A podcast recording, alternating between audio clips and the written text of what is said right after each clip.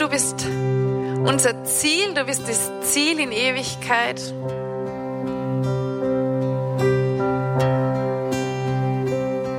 Und Jesus, mein Gebet ist, dass wir uns dessen immer mehr bewusst werden, wer du bist, was du bist und wie du bist. Du bist der Weg, die Wahrheit und das Leben, Jesus. Und ich möchte aussprechen, ausbeten über uns alle, dass das Wahrheit wird in unserem Leben. Immer mehr und immer mehr, dass es immer mehr Realität wird in unserem Leben. So bet in deinem Namen, Jesus. Amen. Bitte nehmt Platz, macht es euch gemütlich. Wir starten nächste Woche mit einer genialen Reise. Und auf diese Reise möchte ich euch alle mitnehmen. Jetzt, liebe Berner, darf ich das Wort an dich übergeben. Ich freue mich auf deinen Bridge zum Thema Er wird wiederkommen. Dankeschön, liebe Lisa. Daniel schlief in einer Löwengrube. Petrus schlief in einem Gefängnis, Jesus schlief in einem Sturm. Egal in welchen Umständen du dich befindest, du kannst gerne ein Nickerchen machen. Allerdings am besten nicht jetzt. Okay, noch einer. Ich beim Arzt, ich brauche eine Bestätigung, dass ich krank bin. Der Arzt, ja, was fehlt Ihnen denn? Die Bestätigung. Wenn man so in die Schlagzeilen schaut, dann merkt man sehr besorgniserregende Dinge an allen Ecken und Enden. Die Corona-Zahlen explodieren wieder in die, weiter in die Höhe. Es gibt Waldbrände im Mittelmeerraum, Überschwemmungen in Deutschland, Dürrekatastrophen in Ostafrika, Hurricanes in New Orleans, Attentate in Afghanistan und nur mehr 211 rosafarbene Leguane auf den Galapagos-Inseln. Also sehr besorgniserregende Schlagzeilen. Und eins ist festzustellen, wir leben in einer Welt voller Wandel. In einer sehr bewegten Welt. Dinge, die bisher sicher erschienen, scheinen spätestens seit einer gewissen Kuriosität namens Corona nicht mehr so sicher zu sein. Und wenn Corona nicht ausreicht, dann ist es spätestens durch den Klimawandel. Und eins stellen wir auch fest, unser äh, geliebter Materialismus funktioniert nicht mehr. Der funktioniert zwar schon lange nicht mehr, aber bislang hat er noch doch etwas mehr Sicherheit versprochen. Und wenn man so die Gesellschaft etwas knapp charakterisieren will, dann kann man eher dieses Wort des Postmaterialismus verwenden. Ähm, das bedeutet, dass wir leben nach dem Materialismus. Also Materialismus ist so das normale Lebensgefühl. Ich habe ein Wort gefunden, ich nenne das Instantification. Also ich brauche alles sofort, zu jeder Zeit, sofort verfügbar. Das ist das normale Lebensgefühl. Wenn ich mir etwas bestellen will, zack, ein Klick auf Amazon und dann erwarte ich das innerhalb von 24 Stunden, dass es an meine Haustür geliefert wird. Und mit dieser Instantification kommt auch ein starker Trend von Individualisierung. Und ich wage auch zu sagen, Isolierung. Ja, wir leben in einer Welt, in der wir immer mehr isoliert werden, tausend Freunde auf Facebook und gleichzeitig eine sehr große Einsamkeit. Und wir versuchen aber gleichzeitig unser Leben selber immer besser zu optimieren. Also wir leben auch in Selbstoptimierung, so weit, dass es zu einer Nabelschau geworden ist. Und wir versuchen alles, uns eine perfekte Welt zu bauen. Glück, Gesundheit, Bildung, Freiheit, Selbstbestimmung. Und in diesen Kreisen um uns selbst nehmen wir uns selber gefangen, so dass wir schlussendlich Gefangene unserer selbst sind. Eine etwas dramatische Darstellung unserer Welt. Ich glaube, dass doch ein sehr großer Teil einfach ähm, eine Realität ist, in der wir uns befinden. Und wir vergessen etwas, dass wir dann nur für uns selber dass wir nicht nur für uns selber auf der Welt sind, weil Hingabe ist ein Fremdwort geworden. Es reichen uns auch nicht die Probleme der Umwelt um uns herum. Es kommen nämlich dann noch die hausgemachten gesellschaftlichen Probleme dazu. Wir erklären uns gegenseitig unsere Identität als Männer und Frauen ab. Wir erklären unseren Kleinkindern, wie Selbstbefriedigung funktioniert und wie Sexualität mit sich selber funktioniert. Wir finden Erklärungen, warum wir älteren Menschen bei, bei der Selbsttötung helfen müssen. Und wir errichten selbst gebastelte Throne, in denen unser eigener Egoismus Platz hat. Lieber arbeiten wir symptomatisch an der Umwelt als an unserer eigenen Lebenseinstellung. Okay, das alles zusammengefasst. Wir leben in einer verwirrten und verkehrten Generation. Und das schreibt auch schon Paulus im Brief an die Philipper. Anscheinend war das vor 2000 Jahren auch schon etwas so ähnlich. Er schreibt, wirkt mit Furcht und Zittern um euer Heil, damit ihr rein und ohne Tadel seid, Kinder Gottes, mitten in einer verkehrten und verwirrten Generation, in der ihr als Lichter in der Welt leuchtet. Es ist also dringend notwendig, dass wir als Christen als gesellschaftliches Salz und Licht leuchten, dass wir gegenwärtig sind, dass wir präsent sind und dass wir das Licht Christi hineinstrahlen in diese ganzen Probleme, mit denen wir umgeben sind. Und in all dieser Verworrenheit lässt sich eins feststellen, die Welt sucht rastlos nach ewigem Leben. Wir wollen dieses ewige Leben irgendwie mit aller Kraft und merken, all diese künstlichen Verlängerungen, das klappt alles nicht so gut. Ja? Den einen verwehren wir das Leben und dann versuchen wir unser eigenes Leben immer mehr künstlich, medizinisch, gesundheitlich, ernährungstechnisch irgendwie abzusichern und zu verlängern. Und wir sehen eine Verlorenheit, eine Unsicherheit und einen unstillbaren Durst. Wir trinken alles Mögliche, nur nicht das Wasser des Lebens. Und eigentlich verlangen wir nach dem, nach etwas, was uns schlussendlich Sicherheit geben kann. Allerdings sind wir eher bestimmt von Angst. Ja, und aus dieser Angst werden Entscheidungen getroffen.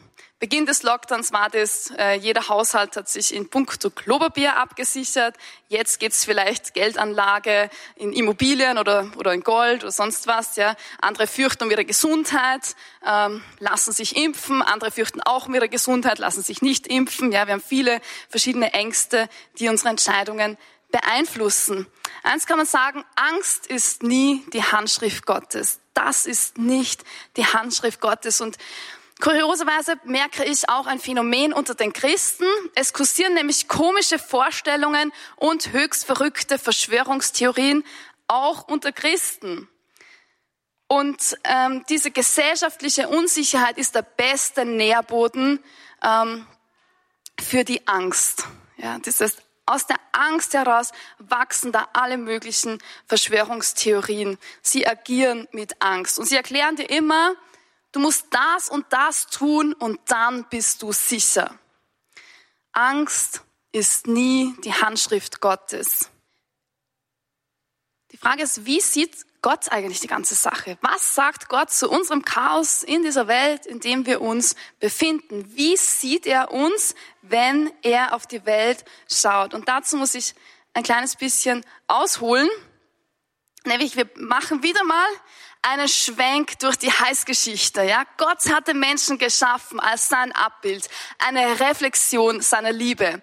Er hat ihn in seinem Abbild geschaffen, damit er ihm sein ganzes Herz ausschütten kann, ihn überströmen kann mit seiner Liebe. Genesis 1,26. Lasst uns Menschen machen als unser Abbild, uns ähnlich.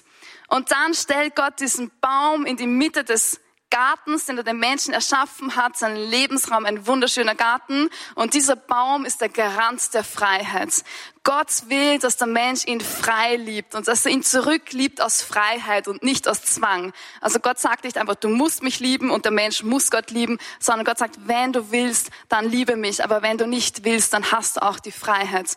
Was macht der Mensch? Er trennt sich von Gott, er schneidet sich ab, er nimmt diese Freiheit in Anspruch, er kennt somit das Negative, das Böse und trennt sich durch den Tod von Gott. Also alles, wo nicht Gott ist, dort ist Trennung.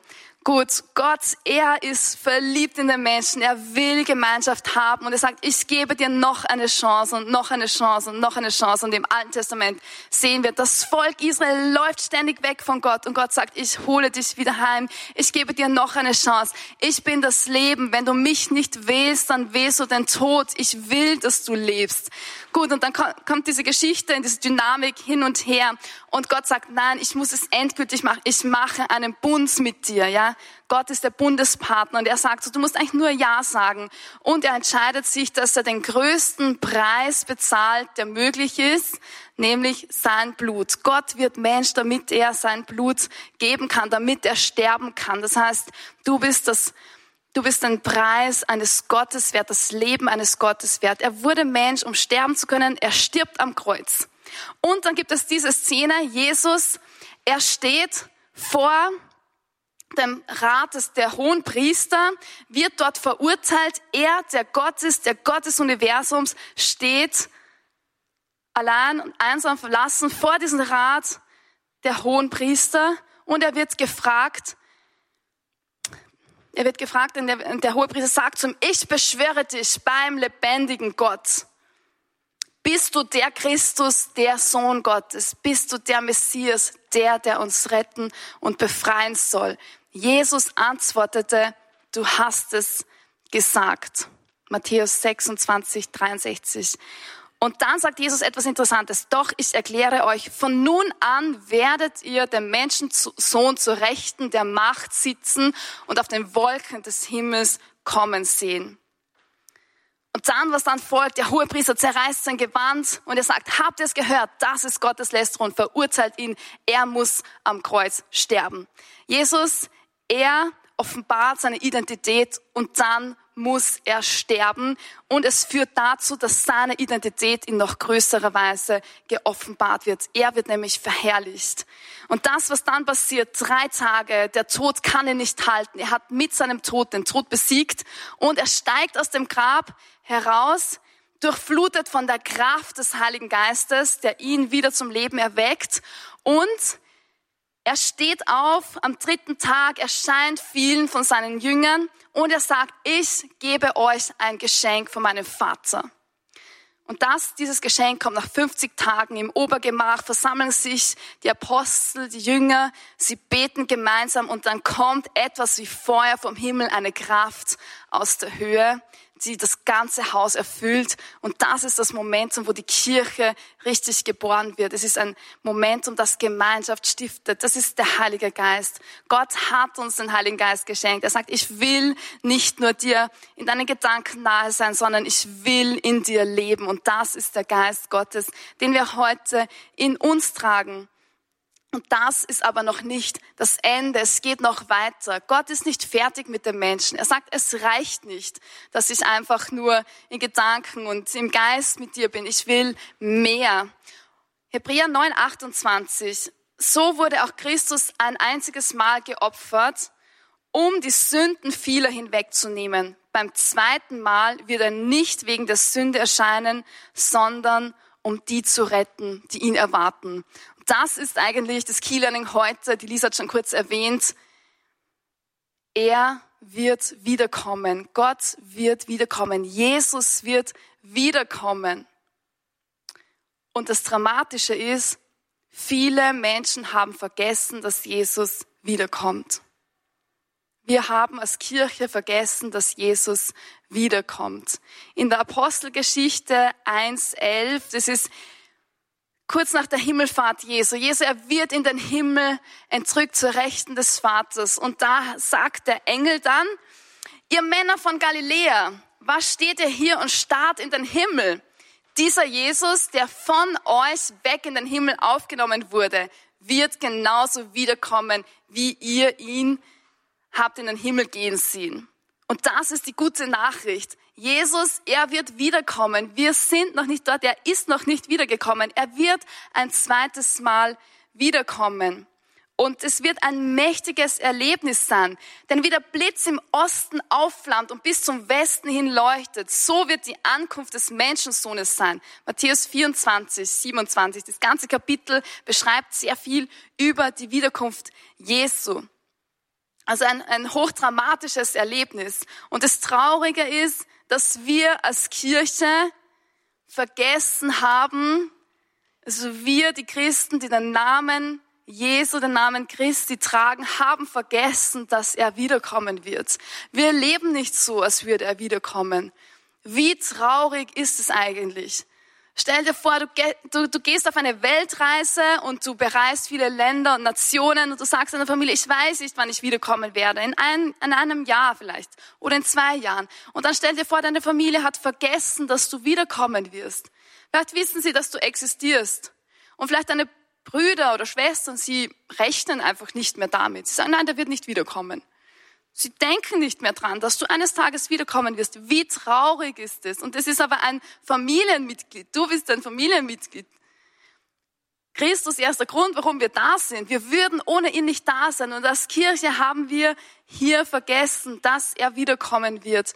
Wie dramatisch. Und deshalb ist es wichtig, dass wir uns als Christen daran erinnern. Christus, er wird wiederkommen. Erstens. Und zweitens, wir müssen vorbereitet sein. Und es gibt ein Auftragsszenario. Wenn wir Matthäus 24 lesen, dann liest man ziemlich wilde Dinge. Ich möchte euch heute nicht verschonen, weil das steht auch in der Bibel. Wir müssen die ganze Bibel ernst nehmen. Aber ich werde auch ein Tool geben, wie wir das interpretieren und wie man das lesen kann. Also jetzt kommt eine etwas längere Bibelstelle. Matthäus 24. Erschreckt nicht, wenn ihr von Kriegen hört oder wenn Kriegsgefahr droht. Das muss so kommen, aber es ist noch nicht das Ende. Ein Volk wird sich gegen das andere erheben und ein Staat wird den anderen angreifen. In vielen Teilen der Welt wird es Hungersnöte, Erdbeben geben. Doch das ist erst der Anfang, der, der Beginn von Geburtswehen. Man wird euch bedrängen, misshandeln, töten. Die ganze Welt wird euch hassen, weil ihr zu mir gehört. Dann geht's weiter. Weil die Gesetzlosigkeit überhand nehmen wird, wird auch die Liebe bei den meisten erkalten. Wer aber bis zum Ende standhaft bleibt, wird gerettet. Und diese Freudenbotschaft von der Gottesherrschaft wird in der ganzen Welt gepredigt werden, damit alle Völker sie hören. Dann erst kommt das Ende. Dann sofort nach den Tagen der großen Drangsal wird die Sonne sich verfinstern, der Mond wird nicht mehr scheinen, Sterne werden vom Himmel fallen, die Kräfte des Himmels werden erschüttert werden. Danach wird das Zeichen des Menschensohns am Himmel erscheinen dann werden alle Völker der Erde wehklagen. Man wird den Menschensohn auf den Wolken des Himmels kommen sehen mit großer Kraft und Herrlichkeit. Er wird seine Engel unter lautem Posaunenschall aussenden und sie werden die von ihm Auserwählten aus allen vier Windrichtungen zusammenführen, vom einen Ende des Himmels bis zum anderen. Und dann am Schluss steht, seid also wachsam, denn ihr wisst nicht, an welchem Tag euer Herr kommt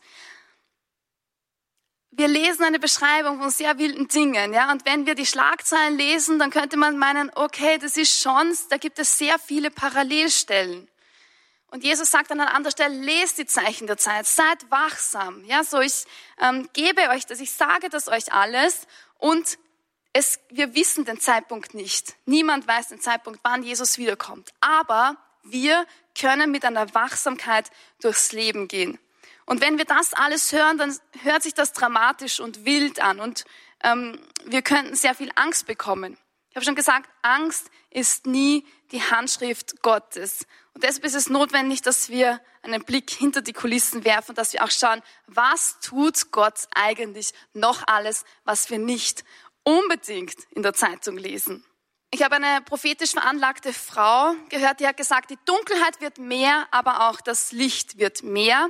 Und sie hatte eine, so einen, einen, einen Traum und sie hat gesagt, ich habe geträumt, dass Christen, wenn sie durch ein Krankenhaus gehen, dass, so, dass den Christen so eine Vollmacht gegeben wird, dass Kranke geheilt werden, allein durch die Präsenz eines Christen, weil, weil sie wissen, dass der Heilige Geist in ihnen wohnt. Und ich, ich persönlich muss sagen, ich habe in den letzten Jahren, ich nehme ähm, wahr, dass sehr viel mehr Heilungen passieren, auch körperliche Heilung. Ich habe sehr viel gesehen, dass Menschen geheilt werden durch die Präsenz Gottes, wenn jemand für sie betet, manchmal auch ohne, dass jemand für sie betet. Gott schenkt sehr viel Heilung.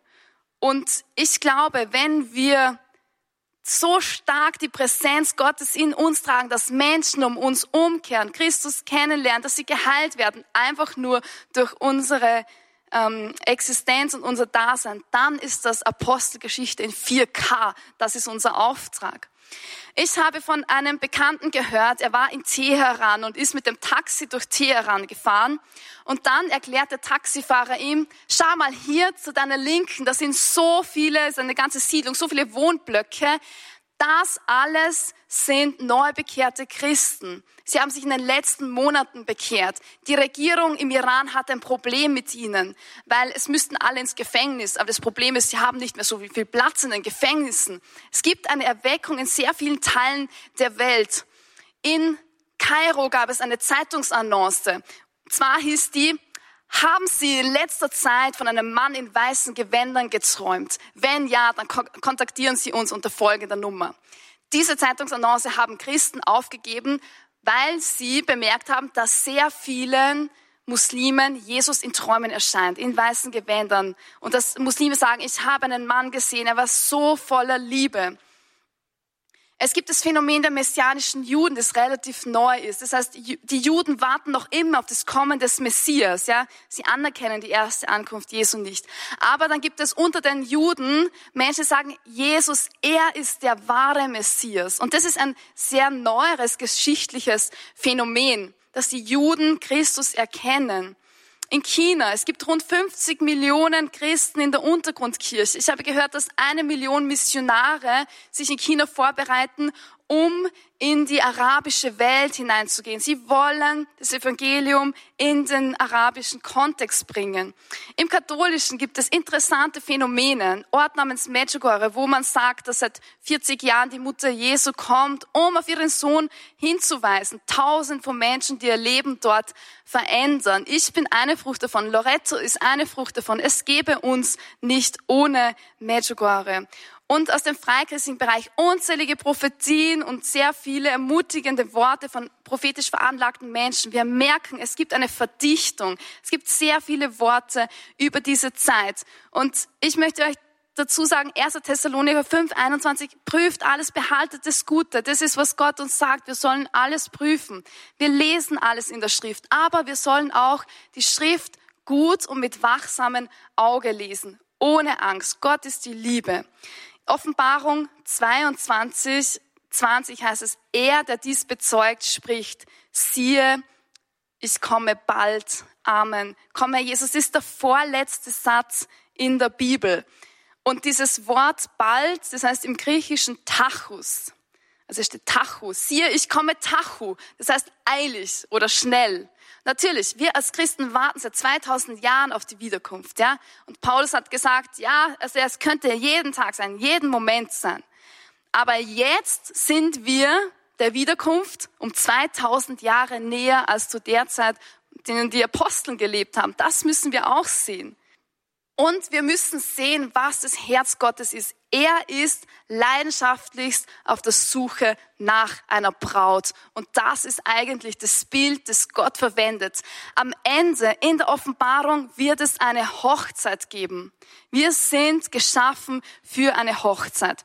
Und wenn man ins Judentum schaut, dann gibt es ein sehr spannende, ein spannendes Phänomen. Wenn ein junger Mann sich eine Frau sucht, ja, dann hat er eine gefunden, dann geht er zum Vater und hält um ihre Hand an, bittet den Vater, ob er die Tochter fragen darf. Und dann gibt es eine Verlobungsfeier, wo sich einige von der Verwandtschaft dann treffen zu einem schönen Mahl. Und bei dieser Verlobungsfeier gibt es einen Kelch, der mit Wein gefüllt ist. Und der Bräutigam stellt diesen Kelch der Braut hin und die Braut entscheidet, ob sie einen Bund eingehen möchte mit diesem jungen Mann. Und wenn sie das möchte, dann nimmt sie den Kelch und trinkt aus diesem Kelch. Als Katholiken erinnert uns das sehr an die Eucharistie. Und der Bräutigam freut sich extrem, kehrt aber dann nochmal in sein Haus zurück und beginnt ein Haus für seine Braut zu bauen. Und er gestaltet dieses Haus und dann ist es so, dass der Vater den Zeitpunkt bestimmt, wann er seine Braut abholen darf. Das heißt, der Sohn weiß nicht genau, wann dieser Moment ähm, kommt und wann sein Haus gut genug ist, um seine Braut abzuholen. Wenn der Moment kommt, dann ähm, nimmt der Bräutigam wenn er, wenn er viel Geld hat und ein König vielleicht ist, dann kommt er mit einer Sänfte, um seine Braut abzuholen. In der Zeit des Wartens ist es so, dass die Braut eine Öllampe an ihr Fenster gibt, die immer leuchtet. Ist ein Zeichen, dass sie bereit ist, dass sie wartet und sie schaut aus dem Fenster, wartet auf den Bräutigam. Und dann gibt es noch den Freund des Bräutigams und das ist der, der die Liebesbotschaften hin und her schickt. Ja, der holt die Briefe und bringt sie hin und her. Ähm, man könnte sagen, bei uns ist das der Heilige Geist. Und die, die Braut wartet, dann irgendwann kommen die Posaunen und Trompeten und das ist das Zeichen. Der Bräutigam kommt, ja, alle sind aufgeregt, es kommt ein festlicher Zug. Mit einer Sänfte kommt der König oder der Bräutigam und holt dann seine Braut in einer Prozession ab. Jesus ist ein Bräutigam und Jesus ist auf der Suche nach einer Braut. Offenbarung 21, 9 bis 11, da heißt es, das kam einer von den sieben Engeln, welcher die sieben Schalen voll mit den letzten sieben Plagen getragen hatte. Er sagte zu mir, komm, ich will dir die Braut zeigen, die Frau des Lammes. Da entrückte er mich im Geist auf einen großen hohen Berg und zeigte mir die heilige Stadt Jerusalem wie sie von Gott her aus dem Himmel herabkam, erfüllt von der Herrlichkeit Gottes. Sie glänzte wie ein kostbarer Edelstein, wie ein kristallklarer Jaspis. Wer ist diese Stadt Jerusalem? Das ist die Kirche. Und wer ist die Kirche? Das ist die Familie Gottes. Und das sind wir, du und ich, alle, die heute zuhören, versammelt sind, wir sind die Kirche, wir sind die Braut. Gott will uns auf diese Hochzeit vorbereiten und er zeigt uns ein Bild von dem, wie er uns träumt, nämlich als Braut, die bereit ist. Und deshalb soll der Soundtrack unseres Lebens Sehnsucht sein. Wir sollen vorbereitet sein. Wir sollen uns sehnen wie eine Braut auf den Bräutigam, die sagt, komm, Herr Jesus, Maranatha. Das Ziel der Wiederkunft heißt, mit ihm zu sein. Und wenn du verliebt bist, dann willst du mit ihm sein, dem Bräutigam. Das ist unsere Berufung als Kirche. Und jetzt möchte ich kurz beten. Jesus, ich danke dir, dass du in unser Chaos kommen willst, dass du uns ersehnst als Kirche, dass wir eine makellose Braut sind. Und ich danke dir für eine Zeit der Reinigung, eine Zeit, in der wir uns fokussieren, dein Herz als Bräutigam in tieferer Weise kennenlernen. Schenke uns Sehnsucht, lass den Soundtrack, lass den Herzschlag meines Lebens Sehnsucht sein. Lass uns Kirche sein, die bereit ist für die Hochzeit. Darum beten wir im Namen Jesu. Amen.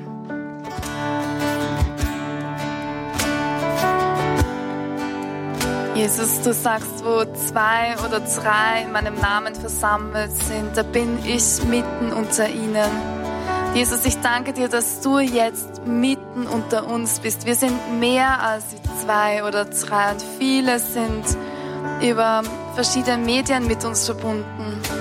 Jesus, ich danke dir, dass du heute mit uns bist. Du bist der Grund, warum wir uns versammeln. Wenn du möchtest, dann kannst du deine Hand auf dein Herz legen. Es kann manchmal eine Hilfe sein, wenn wir mit dem Körper etwas tun, damit wir Dinge besser begreifen.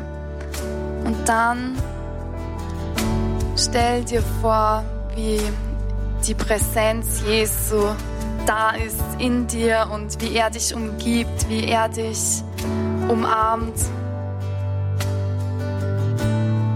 wie er als dein Gott kommt. Er ist die Liebe, er ist die absolute Hingabe. Sein Duft ist Freiheit. Dann stell dir diese Begegnung vor, jetzt in deinen Gedanken, in deinem Herzen, wie du dich verlierst in dieser göttlichen Umarmung. Sein Atem ist Freiheit.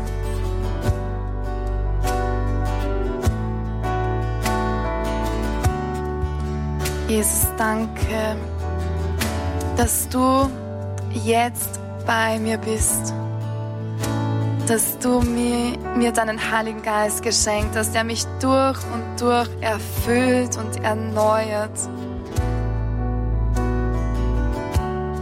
Wenn du an einer Krankheit leidest, dann bring ihm auch jetzt besonders deine Krankheit. Jesus hat so viele Menschen geheilt. Jesus, du hast deine Jünger angehaucht mit dem Heiligen Geist, indem du gesagt hast, Shalom, Friede deinem Herzen. Und ich bitte dich, dass du jetzt kommst, dass du mich anhaust und dass du sagst, Shalom, Friede, mit diesem Frieden kommt Heilung in mein Herz, psychisch, körperliche Heilung, emotionale Heilung. Jesus, dein Friede verändert alles. Jetzt stell dir vor, Jesus sagt dir, ich zeige dir, was unser gemeinsames Ziel ist. Ich zeige dir einen Blick in deine wirkliche Heimat. Komm, ich will dir die Braut zeigen, die Frau des Lammes aus dem Buch der Offenbarung. Da entrückte er mich im Geist auf einen großen hohen Berg und zeigte mir die heilige Stadt Jerusalem, wie sie von Gott her aus dem Himmel herabkam, erfüllt von der Schönheit Gottes. Sie glänzte wie ein kostbarer Edelstein, wie ein kristallklarer Jaspis. Nun zeigte mir der Engel den Fluss in dem das Wasser des Lebens fließt. Er entspringt am Thron Gottes und des Lammes und sein Wasser ist so klar wie Kristall. An beiden Ufern des Flusses, der neben der Hauptstraße der Stadt fließt, wachsen Bäume des Lebens. Sie tragen zwölfmal im Jahr Früchte, jeden Monat aufs Neue. Die Blätter dieser Bäume dienen den Völkern zur Heilung. In der Stadt wird nichts und niemand mehr unter Gottes Fluch stehen, denn der Thron Gottes und des Lammes steht in ihr. Und alle ihre Bewohner werden Gott anbeten und ihm dienen. Jesus, ich danke dir für diese wunderschöne Stadt du uns geschaffen hast. Ich danke dir, dass Bäume wachsen, die, deren Blätter zur Heilung der Völker dienen. Jesus, du siehst, dass wir diese Heilung so sehr brauchen.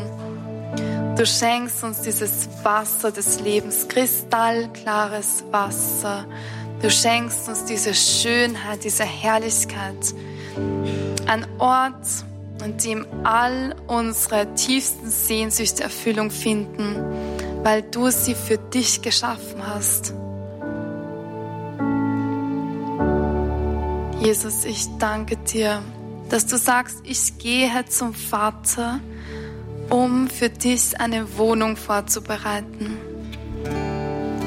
Danke, dass du ein Haus, eine Wohnung für mich vorbereitest deren Schönheit nicht zu übertreffen ist. Danke, dass du diesen Ort gemacht hast, an dem es keine Träne mehr gibt. Sie werden Gott von Angesicht zu Angesicht sehen und seinen Namen werden sie auf ihrer Stirn tragen. Dort wird es keine Nacht mehr geben. Man braucht weder Lampen noch Licht der Sonne. Denn Gott, der Herr, wird ihr Licht sein und sie werden immer und ewig mit ihm herrschen. Jesus, ich danke dir, dass ich dich sehen werde von Angesicht zu Angesicht. Du bist der schönste von allen Menschen. Anmut ist ausgegossen über dich. Es wird keine Nacht mehr geben, keine Träne, keine Schmerzen. Es wird alles mit Freude und Jubel erfüllt sein. Und du wirst leuchten. Jesus, danke für dieses Bild, das du uns zeigst. Und ich bitte dich, offenbare uns mehr über diese Stadt, über unser Ziel über die Schönheit, mit der du uns begleiten wirst. Jesus, ich danke dir.